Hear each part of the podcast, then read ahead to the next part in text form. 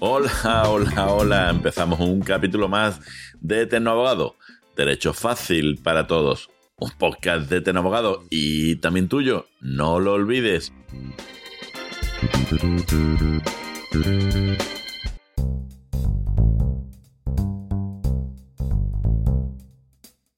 Pues llevamos ya el séptimo.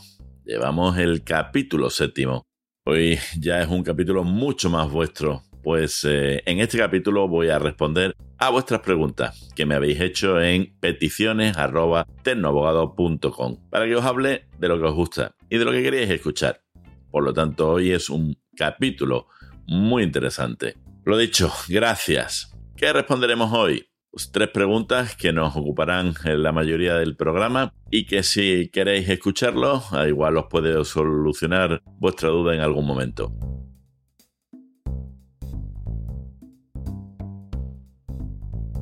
Se puede solicitar una jornada a la carta, una reducción de jornada, lo que los tribunales llaman jornada a la carta.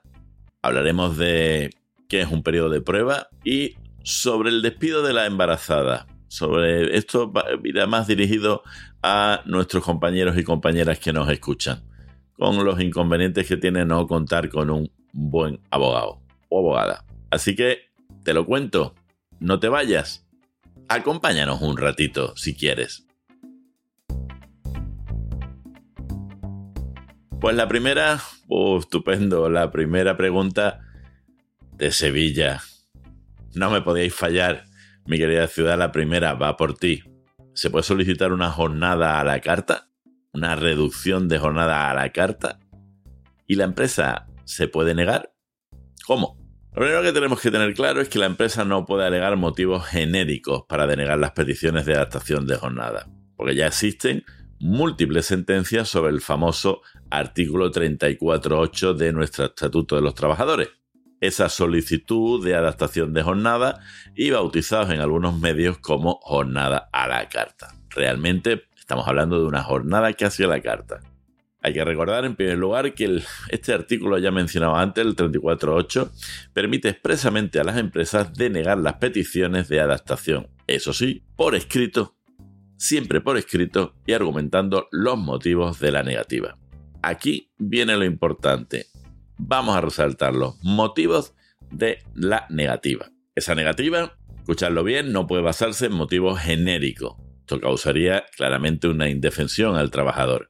Y hay que acreditar el perjuicio que se ocasionaría a la empresa de concederse la petición en estos términos solicitados por el trabajador. Motivos no genéricos y acreditar en cualquier caso a la empresa el perjuicio que le ocasiona. Los tribunales van a dar la razón al trabajador te la van a dar a ti, si me estás escuchando, trabajador o trabajadora. Y ojo, no te la van a dar a ti, empresa, si no lo argumentas adecuadamente. Si la denegación inicial de la empresa a la solicitud que has hecho no puede menos que calificarse como genérica, esto es, cuando no se concreta la alteración del régimen del turno de eso, del resto de los trabajadores, por ejemplo, tú dices esto afecta a los trabajadores, al resto de la plantilla. Sí, pero ¿en qué? o ese ocasional perjuicio, ¿qué es lo que ocasiona en el sistema de trabajo? Todo hay que dejarlo concretado.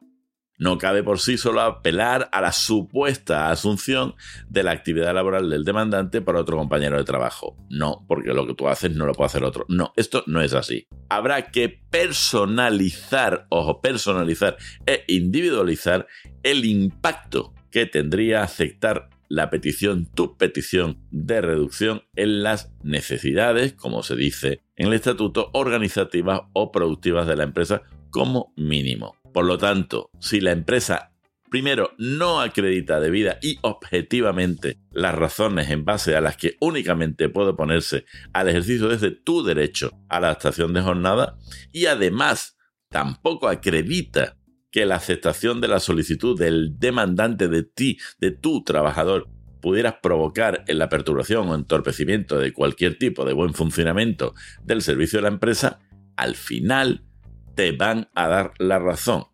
Pero eso sí, como no, si cuentas con un buen abogado que sepa interpretar el estatuto, sepa trasladarlo a la demanda y en el juicio sepa convencer al juez con tus argumentos y con los que no tiene la empresa. Y hacer su contrario empresa, empresario, deberemos de acreditar debida y objetivamente por qué nos vamos a poner a esa adaptación y además debemos de acreditar que esa adaptación realmente ocasiona un perjuicio a la empresa. Ojo, que si existe y se puede acreditar, tampoco eh, existirá esa adaptación de jornada. Yo creo que ha quedado claro, si no te queda claro, pregunta nuevamente, pide alguna aclaración, estamos para ayudarte en este podcast que también es tuyo. Peticiones arroba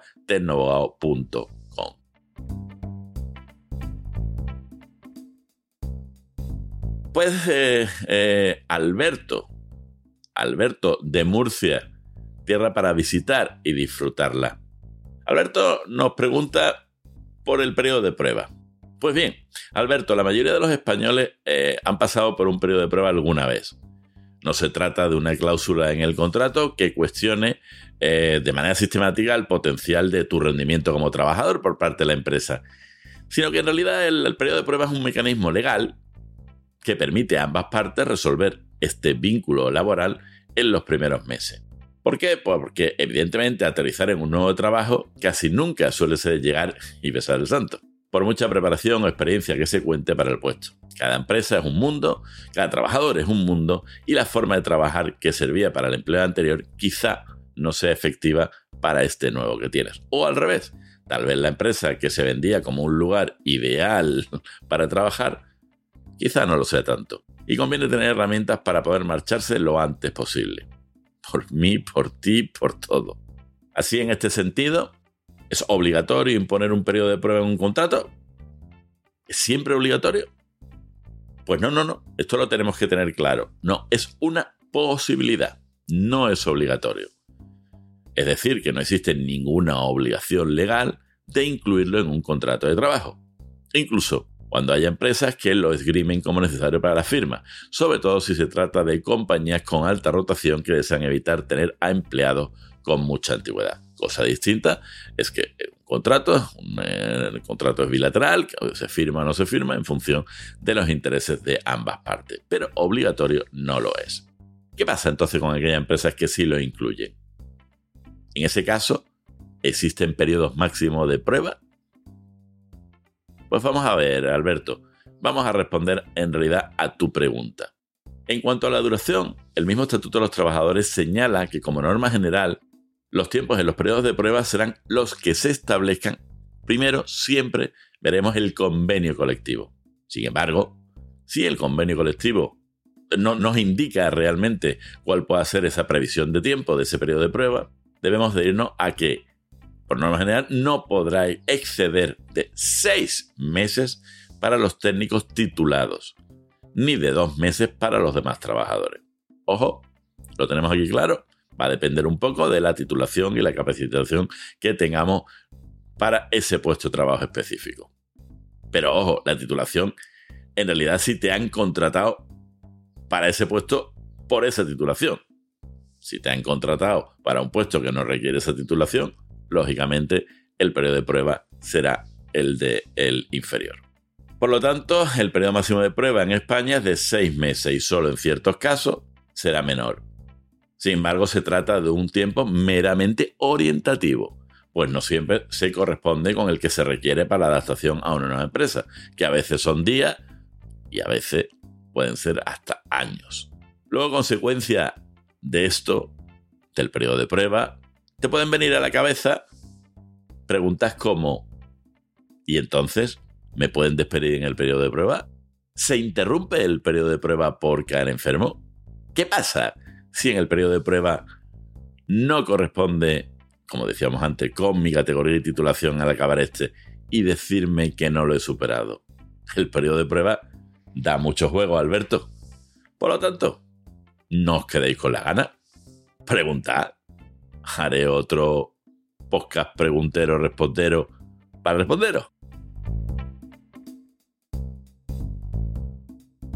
Seguimos a una pregunta de Marta, de Lugo. ¡Wow! Alicia, qué bonito. Despido y embarazo. La nulidad, el despido, si conocía el embarazo o no la empresa.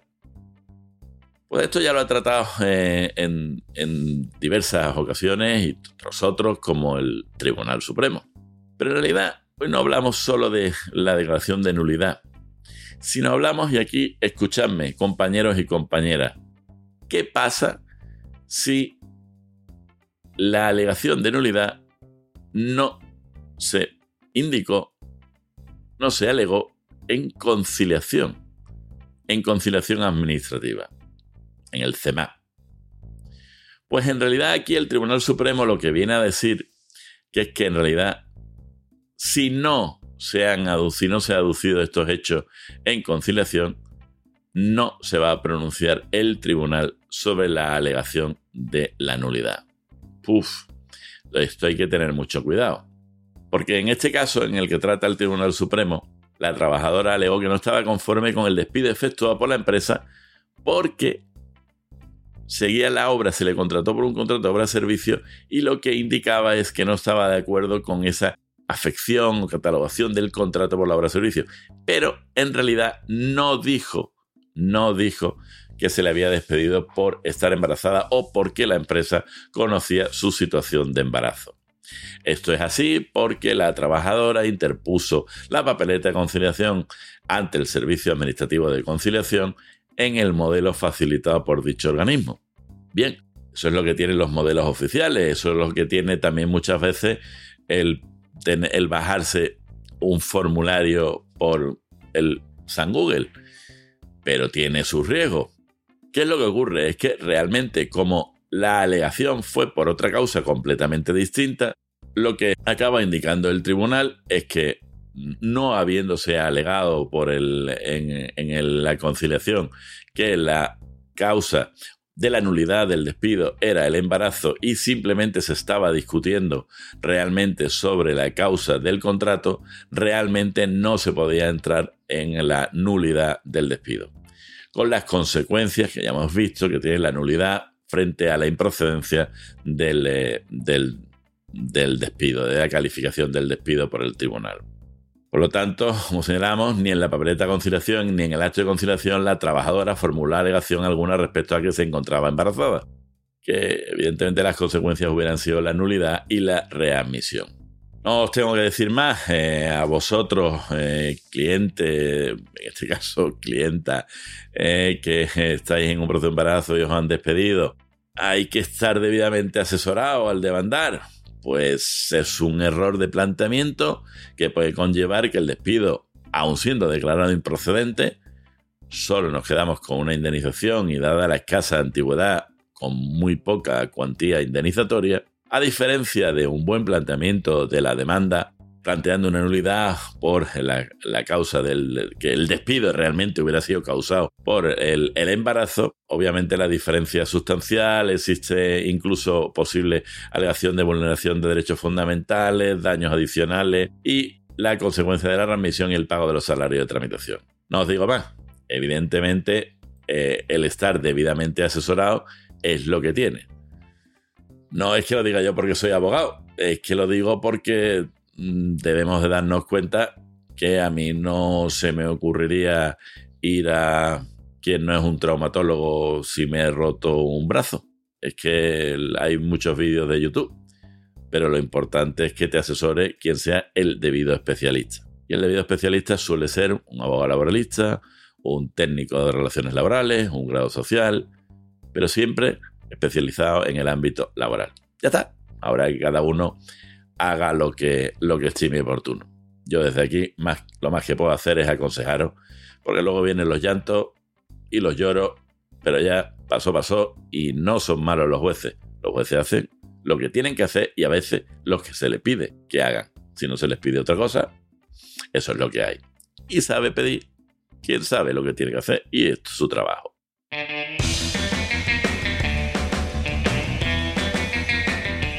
Interesantes preguntas, no sé si interesantes respuestas, pero que en cualquier caso os hayan gustado.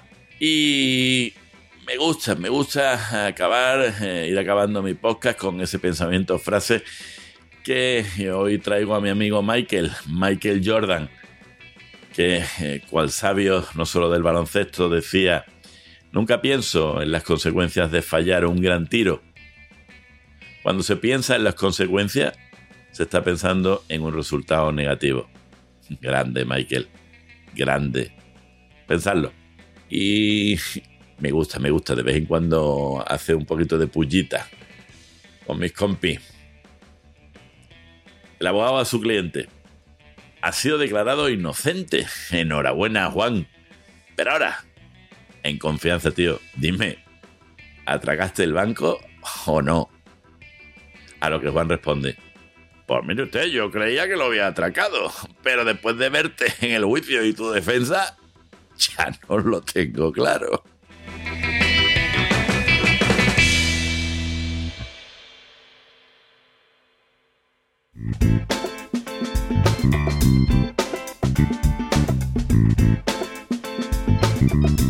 Sé feliz.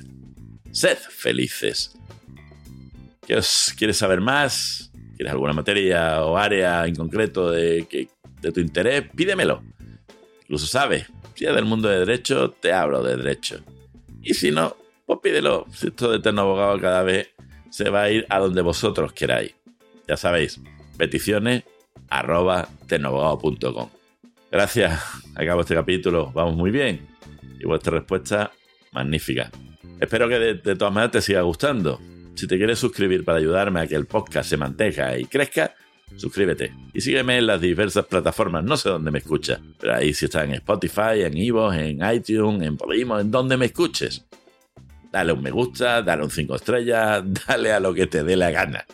Si hay un dedito arriba, pues aprieta ahí. En el siguiente capítulo iniciamos nuestra serie de entrevistas. Un apartado exclusivo que vamos a tener, vamos a traer al podcast eh, personajes, eh, eh, personas de tu interés seguro sobre diversas, diversas materias, ligadas con el mundo del derecho o no, quizás ligadas con tu día a día. En este caso, va a ser fantástico. Os lo vais a pasar muy bien. Vendrá José Antonio Bautista, todo un experto en, ciberseguridad activa. Hoy en día que nos movemos inevitablemente en las redes, en Internet, en la web, en Google, la seguridad con la que nos movemos es básica para nuestro día a día. La llave de nuestra casa virtual. José Antonio nos hablará de todo esto, de la ciberseguridad, y nos dará pautas y consejos para hacer más seguro nuestro día a día en la red. No lo perdáis, os va a gustar, seguro. Ciberseguro. Te valora, valórate, saber es un valor, pregunta, escucha, piensa y reacciona. Nadie lo hará por ti. Y al final, sé feliz. Hasta que quieras, aquí seguiré. Dame tu opinión, pregunta, participa. Este podcast también es tuyo.